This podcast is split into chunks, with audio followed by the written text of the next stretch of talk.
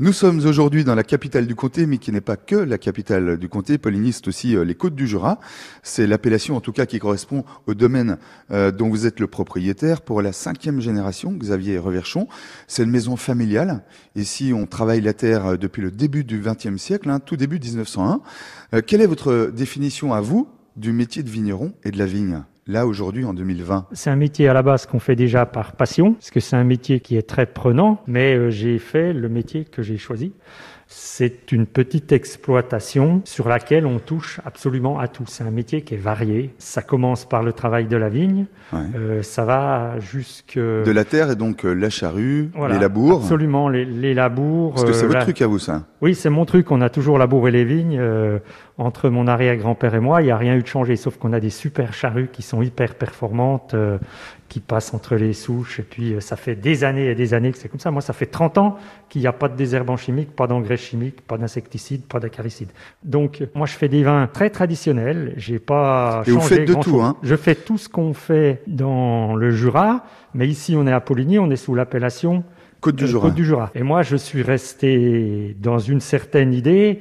Mon idée n'était pas de faire du chardonnay qu'on pouvait faire en Australie, en Nouvelle-Zélande ou ailleurs, mais de toute façon moins bien qu'à Meursault. Et euh, par contre, euh, du vin jaune, ils savent pas faire ailleurs.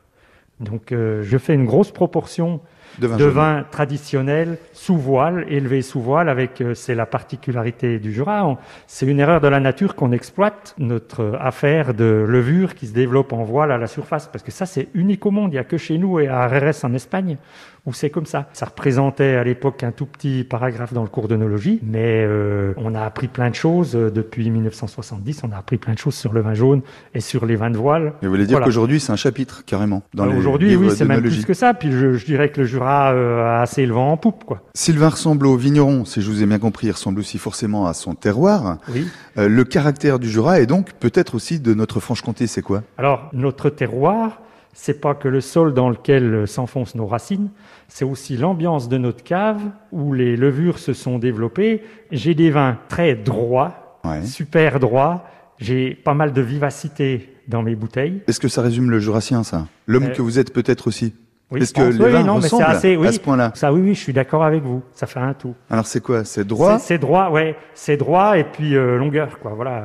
Longévité, quoi, voilà. robustesse. Voilà. Tout le montagnard, quoi. On est quand même dans un beau pays. Et donc, c'est l'histoire de nos territoires, selon euh, l'expression consacrée désormais.